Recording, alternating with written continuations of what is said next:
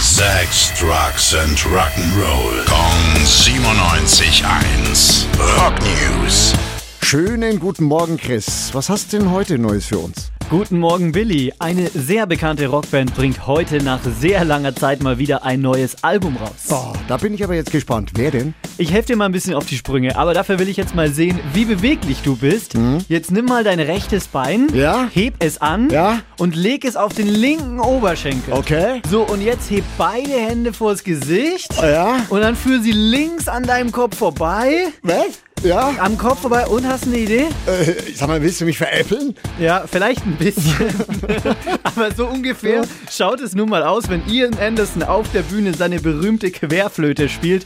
Denn Jethro Tull ist die gesuchte Band und sie veröffentlichen heute ihr neues Album The Salad Gene.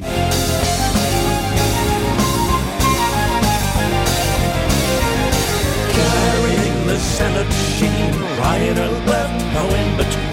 Ah, Wahnsinn. Ah, Wahnsinn. Der alte Ian Anderson. 74 Jahre und noch immer fleißig am Flöten.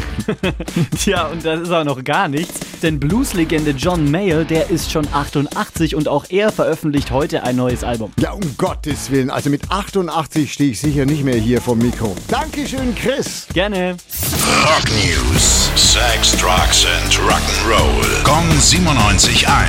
Frankens Classic Rocksender.